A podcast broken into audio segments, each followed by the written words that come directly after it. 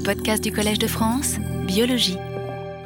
Parce que nous avons 10 puissance 14 bactéries dans l'intestin, il y en a en plus dans toutes les muqueuses, il y en a dans le poumon, etc. Donc euh, il y a, sur la peau. Euh, que font ces bactéries? Comment sommes-nous en symbiose? Qu'est-ce qu'elles nous apportent ou nous apportent pas? Euh, il y a beaucoup de travaux qui se développent là-dessus. je ne peux pas vous en parler, mais les travaux se développent euh, notamment parce que l'on est maintenant capable de mesurer, enfin d'apprécier la diversité des, populations. Et ça, sont les techniques de génomique avancée qui permettent de le faire. Et euh, on est maintenant, si vous voulez, euh, en position de soupçonner, en tout cas, par exemple, que la flore microbienne intervient dans l'obésité. Donc, ce n'est pas, forcément, pas forcément indifférent. Mais c'est vrai que nous sommes dans une sorte d'équilibre symbiotique avec euh, un monde bactérien euh, considérable, euh, dans lequel il y a, dans la flore intestinale, il y a au moins 400 espèces de bactéries différentes, je pense. Et donc, cet équilibre, on commence tout juste, on commence tout juste à l'apprécier. Je voudrais vous dire aussi qu'il y a des différenciations de soi et du non-soi dans l'organisme lui-même. Et euh, je cite juste un exemple qui, pour moi, est très très frappant, euh, qui est, euh, c'est peut-être un abus de langage en quelque sorte, mais enfin, dans, il y a un gène absolument extraordinaire qui s'appelle DESCAM. Il est surtout étudié chez la drosophile, bien qu'il existe chez l'homme et qu'il ait les, les mêmes caractéristiques chez l'homme.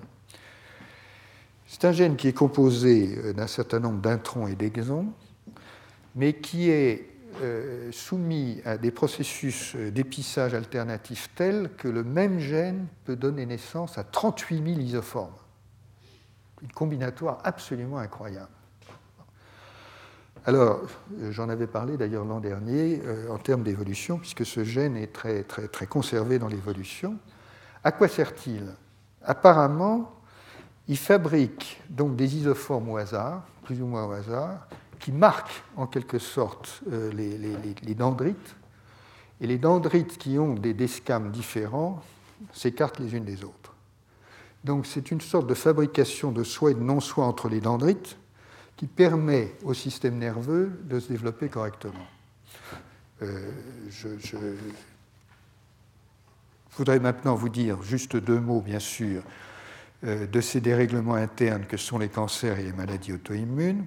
J'en ai parlé très brièvement au cours du, cours, mais euh, concernant les maladies auto-immunes, euh, vous savez qu'on arrive maintenant à les organiser un petit peu en fonction euh, des, haplotypes HLA, justement, puisqu'il y a des préférences selon les haplotypes HLA.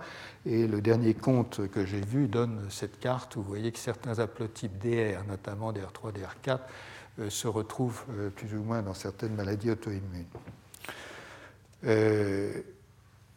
Un mot sur la génétique du, CMH pour vous rappeler que le système est polymorphe, mais ce n'est pas le seul système polymorphe. Euh, qu'en plus, nous avons parlé de génétique, mais pas d'épigénétique. Après tout, les processus de méthylation dans le génome, de déméthylation, euh, tout ça joue un rôle dans l'expression des gènes. Euh, que je ne vous ai pas parlé non plus du rôle croissant des microRNA dans les régulations euh, des gènes, et que donc tout ça est un peu plus compliqué euh, que ce que je vous ai raconté. Mais le point sur lequel je, voudrais juste insister est, maintenant le suivant.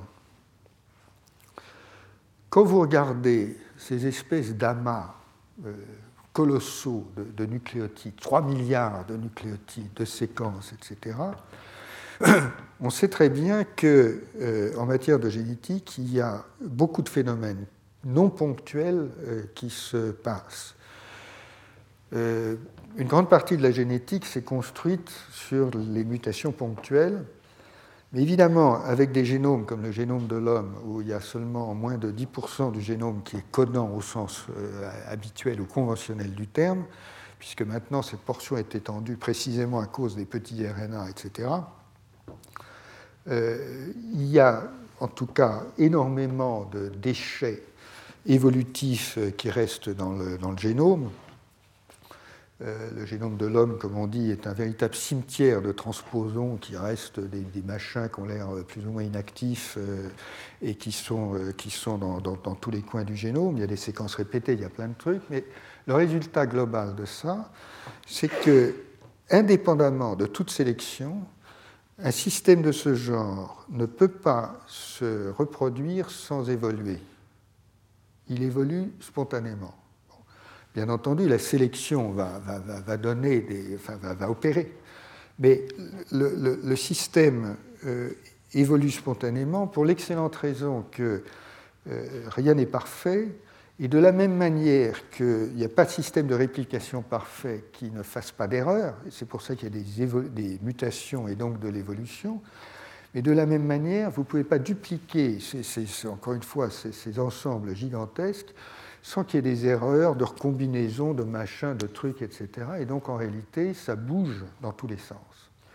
Donc le message ici, c'est que euh, gardez en tête qu'en matière de génétique, je vous ai parlé de polymorphisme, euh, c'est une chose. Euh, ces polymorphismes, ils sont en quelque sorte inhérents à ces amas de nucléotides qui, contrairement aux génomes bactériens, sont, qui sont compacts euh, et qui ont leur, euh, une vitesse d'évolution qui est moins grande. La vitesse d'évolution est, euh, apparaît, est considérable chez les bactéries, mais les nombres sont, gigantesques. Hein. Une bactérie, ça se divise tous les 20-30 minutes, donc il y en a des, nombres absolument colossaux. Mais chez les, eucaryotes, et notamment chez l'homme, euh, vous ne pouvez pas concevoir, encore une fois, de dupliquer ces, ensembles sans qu'il s'y passe des choses et donc sans qu'il y ait de, l'évolution. Et donc, euh, il y a même des théories qui euh, disent que, ben, au fond, un système peut évoluer vers la disparition sans aucune sélection, tout simplement parce qu'il se multiplie. Hein. et que son taux d'erreur fait qu'il il, ne peut que se, dégrader. C'est une sorte de principe d'entropie, si vous voulez, à l'échelon des, des, génomes. Donc, gardez en mémoire que euh, la génétique est, plus complexe. Alors, ce sur quoi je voudrais euh, insister, c'est que cette problématique du soi et de l'autre, euh, de compatibilité, de l'incompatibilité, elle est très générale. Elle est très générale, on la retrouve, à vrai dire, à peu près partout, euh, on peut dire par exemple que chez les, bactéries, le système de restriction de modification, euh, bien connu, euh, est un système de reconnaissance du soi et de l'autre. Puisque quand l'ADN n'est pas modifié par un enzyme de modification, il est restreint, comme on dit, c'est-à-dire dégradé par un enzyme de restriction. Et en fait, c'est bien un système qui, limite les échanges d'ADN entre les bactéries, la conjugaison est, fortement contrainte euh, par les systèmes de, restriction-modification. Mais pour aller dans des organismes un peu plus familiers, un peu plus compliqués, euh, la première remarque qu'il faut faire, c'est qu'évidemment, euh, la reproduction sexuée, c'est un système de soi et de l'autre. Et cette reproduction sexuée, elle a lieu évidemment chez toutes sortes d'espèces avec ces complications. Euh, je vous cite ici la complication des basidomycètes qui, contrairement aux, ascomycètes, ont des milliers de types sexuels différents. Donc euh, on peut évoluer vers des systèmes très complexes. On n'a pas besoin d'avoir seulement deux types sexuels. Dans l'évolution, il s'est passé d'autres choses. Euh, je vous cite le cas du Tunisier qu'on appelle colonial parce qu'il forme des colonies, qui s'appelle Botryllus. Euh, qui a beaucoup intéressé, j'en ai parlé l'an dernier, mais il a, beaucoup intéressé les biologistes parce qu'il a un vrai locus d'histocompatibilité qu'on appelle FUHC, où il y a des centaines d'allèles qui ont été répertoriés. Et à la suite d'un travail colossal, euh, ce, ce, locus a été cloné, séquencé, analysé. Il n'a rien à voir avec le complexe majeur d'histocompatibilité, c'est-à-dire qu'il n'y a pas les mêmes séquences du tout, mais fonctionnellement, c'est un bazar qui euh, fonctionne, enfin qui, crée effectivement de la, compatibilité, de l'histocompatibilité, ce que je vais vous montrer sur le cliché suivant. Voilà une colonie là en haut de, ce tunicier. Et les ooïdes, là, sont les cellules individuelles qui se regroupent au sein de la colonie. Et vous avez une sorte de vasculature qui se, forme autour. Là, ce que vous avez, c'est deux colonies qui se rapprochent et qui se reniflent en quelque sorte. Si elles sont compatibles, vous avez ça, c'est-à-dire elles vont fusionner. Si elles sont incompatibles, elles se séparent et, elles se dissocient. Donc ce phénomène de distocompatibilité sous une forme moléculaire, encore une fois, génétique et moléculaire complètement différente, existe dans d'autres espèces. Et puis, euh, sans, sans, en parler longuement, chez les plantes, bien entendu, vous avez toutes sortes de systèmes d'auto-incompatibilité qui empêchent l'auto-fertilisation. Et le système le plus habituel, c'est le système d'auto-incompatibilité entre le pollen et le, stigma, le, stigma euh, qui bloque la formation du, zygote si le, pollen provient de la même plante. Donc la plante ne peut pas s'auto-fertiliser. Et la manière dont ça marche, bah, c'est toujours un peu pareil. Si vous voulez, vous avez deux systèmes polymorphes, un système de, avec euh, un système de, récepteurs et de ligands, donc, donc vous avez deux constituants polymorphes, l'un dans le pollen, l'autre dans le sigma. Et quand ça colle, ça bloque, et quand ça ne colle pas, ça, marche. Donc, si vous voulez, l'autocompatibilité est bloquée par la reconnaissance, et l'incompatibilité est euh, comment dire, favorisée par la, non-reconnaissance, avec toutes sortes de mécanismes moléculaires que je n'ai pas le temps de, que je n'ai pas le temps de, vous détailler. Euh, ça pose d'ailleurs des tas de problèmes au niveau de l'évolution, mais c'est un, autre, c'est un autre sujet. Donc, si vous voulez, euh, l'idée générale, c'est que euh, ben, l'autofertilisation, euh, c'est pas terrible.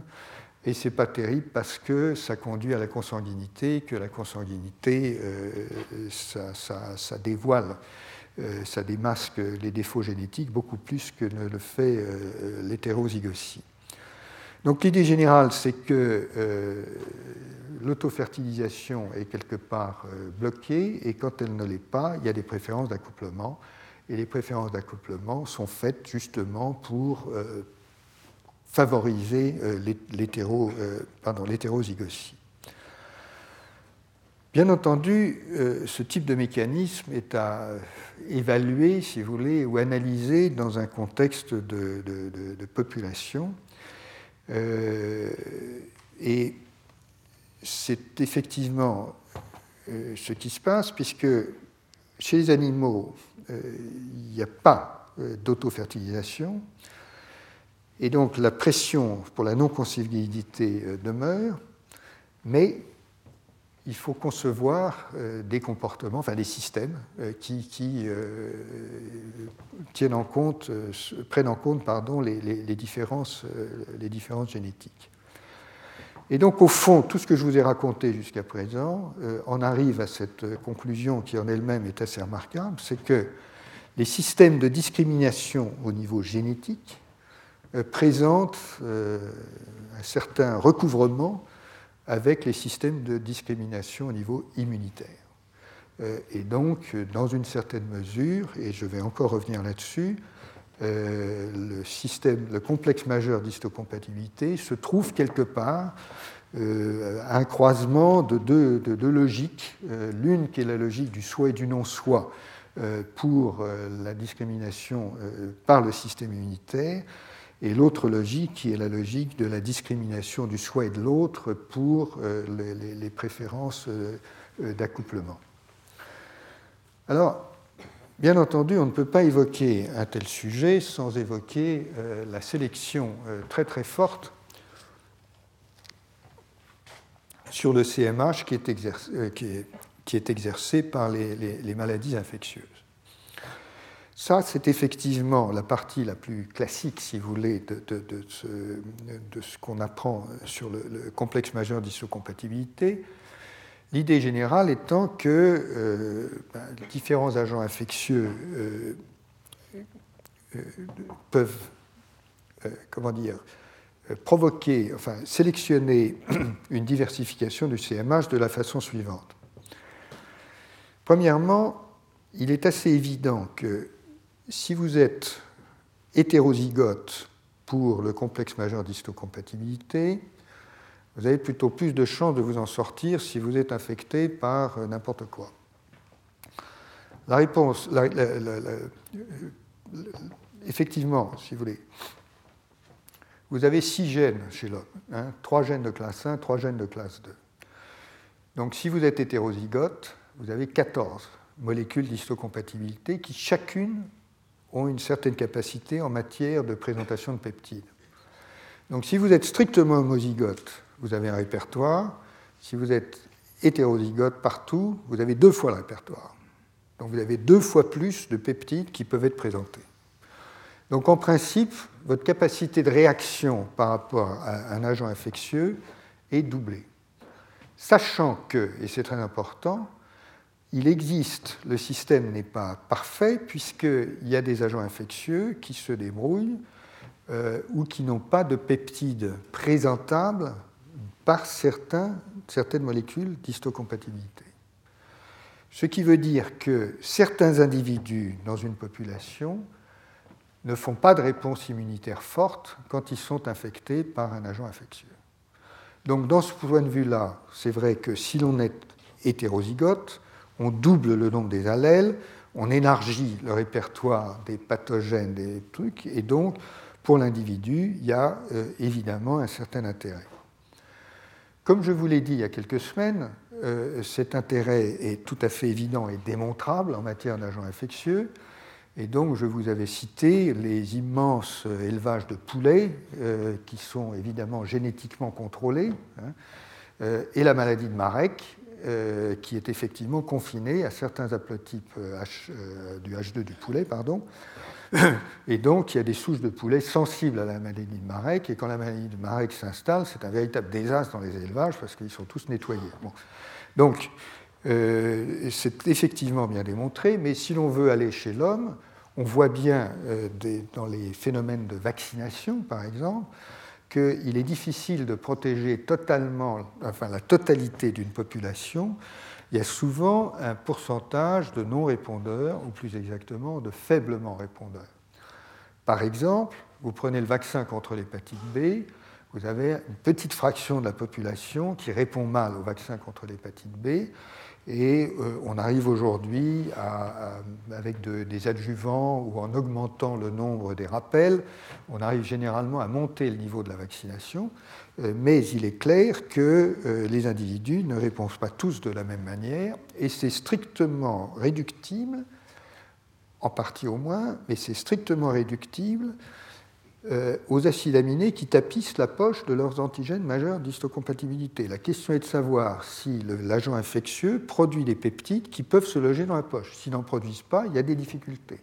S'ils en produisent, et j'ai l'habitude, ce qui se passe, c'est qu'ils en produisent certains qui se lient faiblement quelque part, donc vous avez les réponses faibles. Mais en tout cas, donc, euh, cette euh, problématique est très très strictement, enfin, tout à fait bien définie.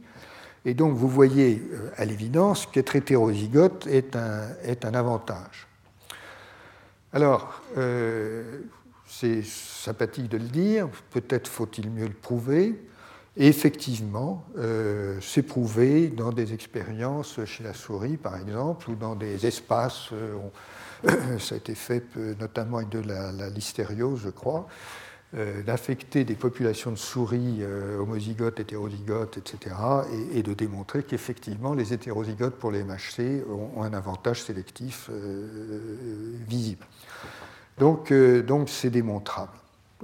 C'est démontrable, y compris dans des conditions quasi, naturelles.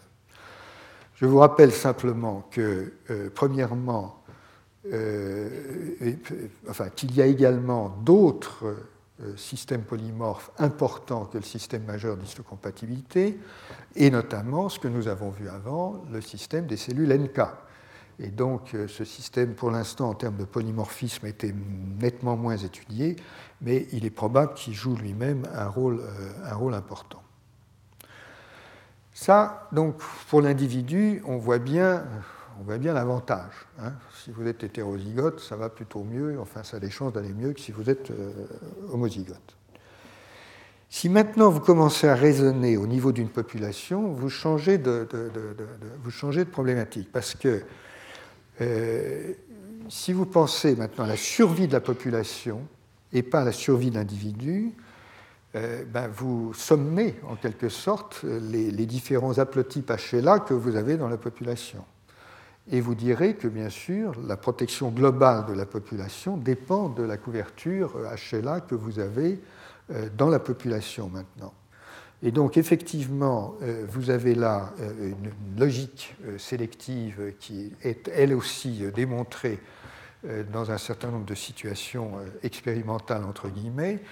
Par exemple, vous avez des populations très isolées dans des îles qui ont, avec un effet fondateur marqué, et il y a des, des, des recueils historiques euh, qui démontrent par exemple que des épidémies dévastatrices euh, ont, eu lieu dans des populations qui étaient beaucoup trop euh, homogènes au niveau du HLA. Donc vous avez également des, indications expérimentales de, ce genre. Alors, vous avez également une autre, problématique qu'il faut prendre en compte, qui est celle-ci, c'est que l'homme n'est pas seul, euh, il n'est pas seul à évoluer, euh, l'agent infectieux en face évolue lui aussi.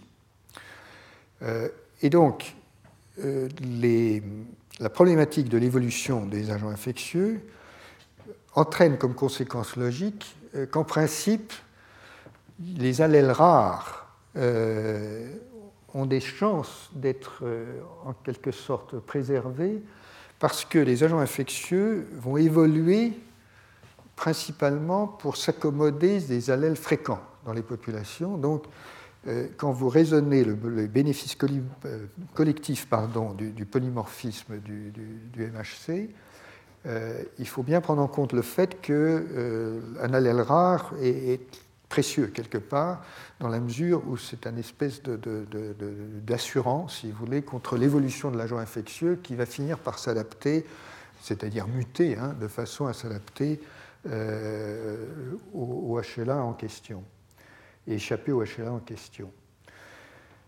Une, question, une autre question au passage qui est celle-ci. Euh, évidemment, pourquoi dans ce cas est-ce qu'on n'a pas 40 euh, allèles? D'histocompatibilité plutôt, enfin 40 gènes plutôt que 6 en tout Pourquoi est-ce que c'est limité à 6 chez l'homme? Et encore une fois, il n'y a guère que chez l'épinette que l'on trouve une variation du nombre des gènes d'histocompatibilité. Et le poulet qui se débrouille après tout pas mal, il n'en a que deux, donc euh, ceci, euh, enfin trois en tout. Donc euh, le, nombre de gènes d'histocompatibilité est, lui-même contraint. Pourquoi il n'y en a pas plus On ne sait pas trop, mais on peut formuler des hypothèses tout à fait raisonnables. La première de ces hypothèses, c'est que à partir du moment où vous augmentez trop le répertoire des peptides présentés, ben, vous augmentez également le répertoire des peptides du soi présentés, euh, vous augmentez les phénomènes de délétion par rapport à la tolérance, et finalement, vous risquez d'affaiblir votre répertoire vis-à-vis de l'étranger. Ça, c'est euh, une première catégorie d'hypothèses. Et l'autre catégorie d'hypothèses, c'est que, euh, à force d'élargir le nombre des allèles des gènes d'histocompatibilité, euh, vous pouvez augmenter la probabilité de réaction croisée et donc de déclencher ou d'accroître la probabilité de, phénomènes d'auto-immunité. Euh, ceci n'est pas réellement prouvé, mais il y, a, un vrai problème avec le fait qu'il n'y a pas de, il a pas de, enfin, il y a une limite au nombre des gènes d'histocompatibilité. Donc, comme je vous l'ai dit, tout ça est à moduler par le fait qu'il y a beaucoup d'autres polymorphismes qui sont distincts du CMH. Et puis, euh, au passage, donc, euh, vous dire que je, voulais dire rapidement qu'il y a beaucoup euh, de situations dans lesquelles on observe certains de ces phénomènes qui sont biaisés selon les ethnies, les isolats géographiques, les effets fondateurs. Et ça se trouve chez les utérides, j'en ai parlé. Vous savez que les Askénazes ont un certain nombre de maladies que les séfarades n'ont pas. Euh, les papous de Nouvelle-Guinée euh, sont principalement HLA11 et ils ont un certain nombre de. etc. etc. Donc, euh, le problème est à voir aussi bien au niveau de l'hôte que des pathogènes, et je voudrais maintenant réinsister sur l'évolution des pathogènes, parce que quand on fait de la, microbiologie infectieuse, on se rend compte que le nombre de mécanismes d'évasion qui sont développés par les pathogènes est finalement la, plus belle preuve euh, que l'on peut rêver de, l'existence du système immunitaire. Euh, pourquoi? Parce que si on veut faire cet exercice et qu'on le fait à fond, on s'aperçoit que quand on regarde les différents mécanismes d'évasion du système immunitaire euh, dans différents pathogènes, il faut en prendre évidemment un certain nombre, ça va des bactéries à des herpès, à l'EBV, etc., etc. Et on cartographie littéralement les différentes étapes des réponses immunitaires. À peu près toutes, enfin chaque fois en gros, qu'on découvre une étape importante dans une réaction immunitaire, on trouve qu'il y a un pathogène qui a trouvé un moyen de la bloquer pour échapper, etc. Donc, euh, euh, on voit particulièrement d'ailleurs chez les, chez les plantes, euh, parce que les, plantes, enfin, la, biologie des plantes c'est beaucoup orienté vers les analyses en milieu ouvert, et de ce fait, on a des, des points de vue évidemment assez différents de ce qu'on observe chez la souris, qui a été très, très travaillée par les, pour l'immunité. Mais chez les plantes, on aperçoit très bien que les, évolutions mutuelles des virus des plantes et des, mécanismes immunitaires des plantes euh, sont, euh, sont, incessants. Enfin, ça se, lit littéralement dans, les génomes.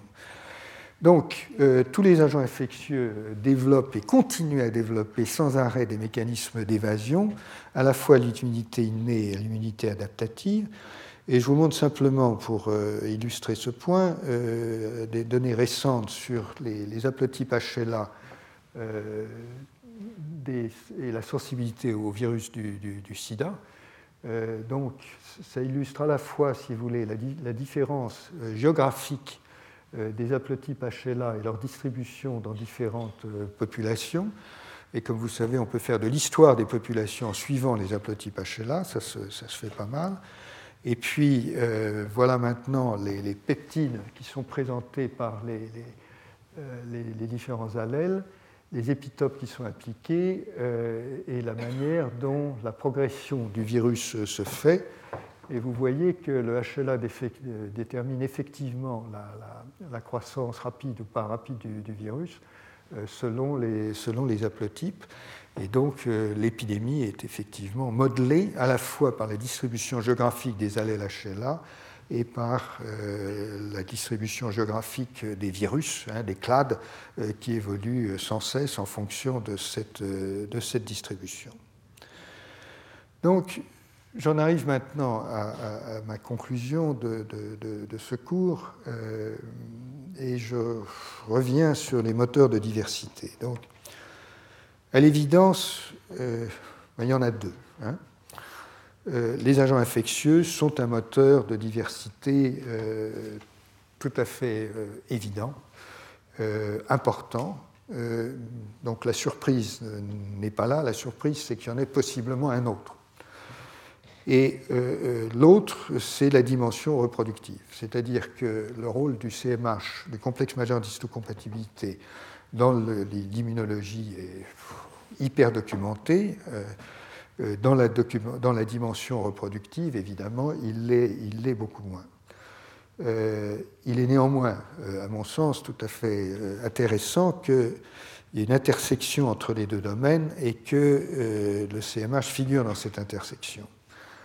Donc je prends ce schéma d'une revue qui, qui, résume tout cela et qui en gros euh, établit un parallèle, peut-être un peu, une symétrie, pardon, peut-être un peu excessive entre euh, l'immunité et, le, comportement, euh, les peptides du MHC intervenant finalement dans les deux branches.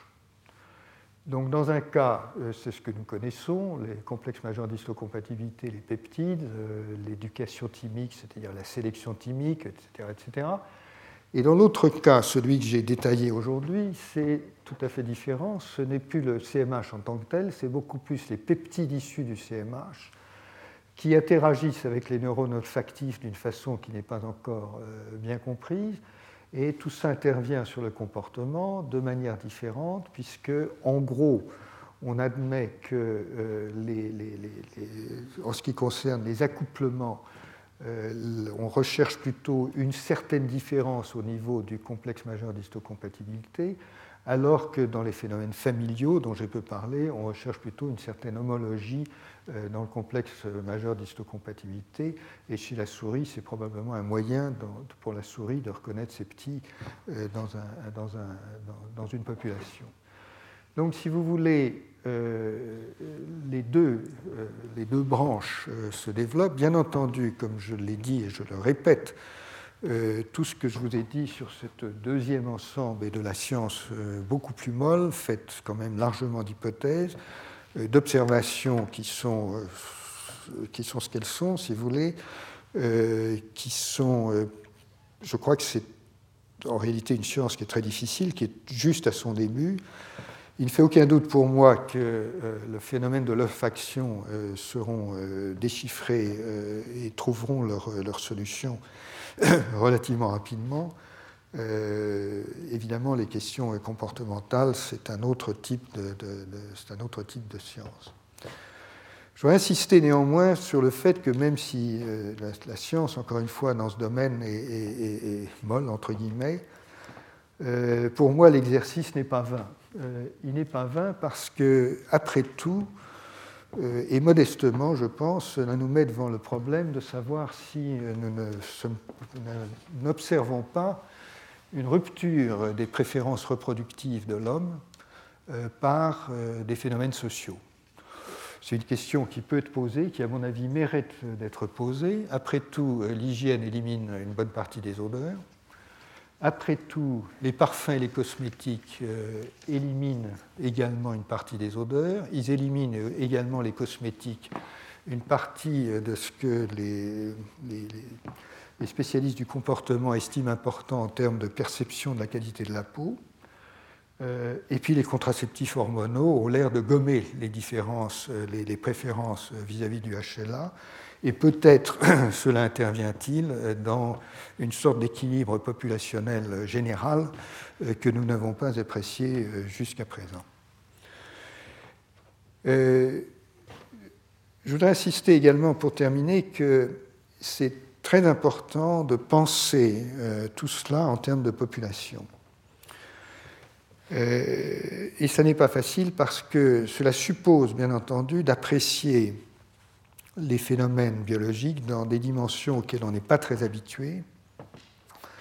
Euh, chez l'homme, bien entendu, les dimensions ethniques, mais les dimensions géographiques, historiques, et ce qui devient de plus en plus important, euh, qui est l'environnement.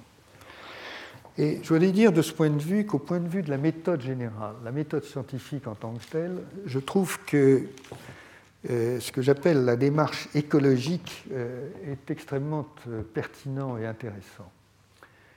une démarche écologique, c'est ce qui prend en compte l'environnement, et donc dans l'environnement, ce qui prend en compte l'aléatoire de l'environnement. Donc c'est à la fois l'environnement dans sa complexité et l'environnement dans ce qu'il a d'aléatoire. Et ce n'est pas une démarche euh, scientifique tellement euh, habituelle et répandue jusqu'à maintenant.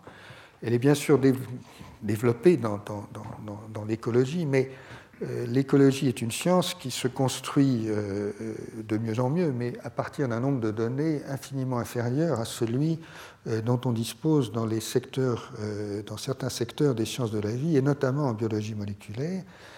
Et donc, je voudrais vous dire qu'à mon sens, l'écologie, enfin la démarche écologique en tant que démarche scientifique, envahit les, secteurs de la biologie et que tous les phénomènes biologiques, évidemment, sont, susceptibles de, devoir intégrer tôt ou tard les relations avec l'environnement.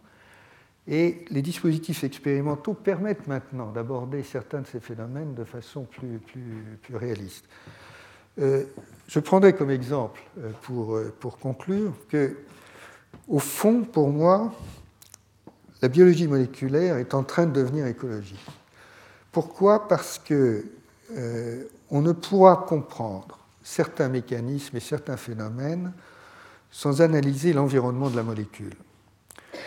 Quand vous regardez ce que c'est qu'une cascade de régulation, de transduction euh, au sein d'une cellule, ce n'est pas un mécanisme qui est complètement déterministe, qui est complètement binaire, ce n'est pas vrai. Ce n'est pas comme ça que ça marche. Vous avez des assemblages fluctuants de molécules, des distributions dans l'espace. Je vous ai montré des hypothèses, mais il y a certains éléments de, preuve par rapport à ça selon lesquels dans le noyau, vous avez des structures qui fluctuent, vous avez du stochastique, vous avez de l'aléatoire, et le système fonctionne avec ça. Et donc, je pense que l'un des progrès à venir de la biologie, ce sera d'arriver à prendre en compte ce genre de, phénomène Donc c'est ce que j'appelle l'écologie des agrégats moléculaires. Euh, qui se font, qui se défont, qui s'affinent, etc. Et euh, euh, à l'évidence pour moi, certaines explications moléculaires de phénomènes moléculaires se, trouveront dans, l'étude de, ces mécanismes. un épisode un peu désespérant peut-être de, de, ce cours a été ce passage dans lequel je vous ai montré que les récepteurs des cellules T c'est une des premières fois pour moi dans, l'histoire de la biologie moléculaire que la structure tridimensionnelle, qui était le, Graal euh, des biologistes, euh, n'expliquait pas. Et pourquoi ça n'explique pas? Je pense que ça n'explique pas parce qu'on est effectivement dans ce genre de phénoménologie dans lequel il faut euh, analyser beaucoup plus avant euh, les états intermédiaires, euh, les états de transition, le rôle des molécules d'eau, plein de choses, si vous voulez, qui n'ont pas été prises en compte jusqu'à présent. Et je voudrais dire que ce type de, logique ou d'écologique, si on veut utiliser ce, nom, ce type d'écologique est, réellement ce qui fonctionne aujourd'hui de mieux en mieux dans ce qu'on appelle la biologie et l'immunologie systémique, où l'on voit bien que la, euh, la, modularité dans les systèmes complexes euh, n'est pas quelque chose qui se construit de façon déterministe, mais quelque chose qui se construit par, encore une fois, des, approximations successives qui conduisent à des réponses précises. Donc je crois que nous serons tôt ou tard mis en position de, modifier un peu notre appareil logique euh, pour apprendre le fait que la précision peut venir d'une masse d'imprécision. Euh, et après tout, quand on voit fonctionner le, système immunitaire, euh, le mécanisme de prise de décision dans le système immunitaire, c'est comme le disait un de mes collègues, il y a plusieurs cellules, un environnement, et comme le disait donc un de mes collègues, comme il l'a écrit plus exactement, ce n'est pas un système de décision comme ça, c'est pas ça c'est on s'assied et on discute. On échange l'information, on regarde ce qui se passe, et puis une décision se prend. Et donc c'est quelque part, même au niveau du système immunitaire, une attitude en quelque sorte sociale. Alors, euh, je conclurai maintenant en vous disant que quand même, je trouve qu'il est assez euh, intéressant et remarquable que l'on puisse embrasser euh, un champ aussi vaste que celui du soi et l'autre, et il fait sens finalement, on arrive à le, constituer avec ces deux volets, dans le sens, encore une fois, des préférences reproductives et pour ce qui concerne le CMH du système immunitaire. Euh, je voudrais, euh, pour conclure, remercier mon assistante, Madame Le Cabellec, qui m'a aidé à préparer tout ce, cours. Et je voudrais vous dire que l'an prochain, je pense faire quelque chose d'un peu inhabituel, je voudrais m'intéresser aux aspects techniques de l'immunologie, euh, parce que ce que je voudrais euh, essayer d'exposer devant vous, ce qui va me demander un certain travail bien sûr, c'est de savoir comment la technique tire la science. Et la technique tire la science, elle la tire vers le bas et vers le haut, bien entendu. On ne fait de progrès en science que grâce à certaines techniques et on fait plus de progrès quand il y a des progrès techniques. Et je pense qu'il est intéressant, si l'on veut essayer de projeter l'avenir de l'immunologie, euh, de consacrer du temps à analyser l'avenir des, progrès techniques euh, de façon, encore une fois, à, imaginer ce que sera euh, l'immunologie demain. Voilà, je vous remercie de votre attention. Retrouvez tous les podcasts du Collège de France sur www.collège-de-france.fr.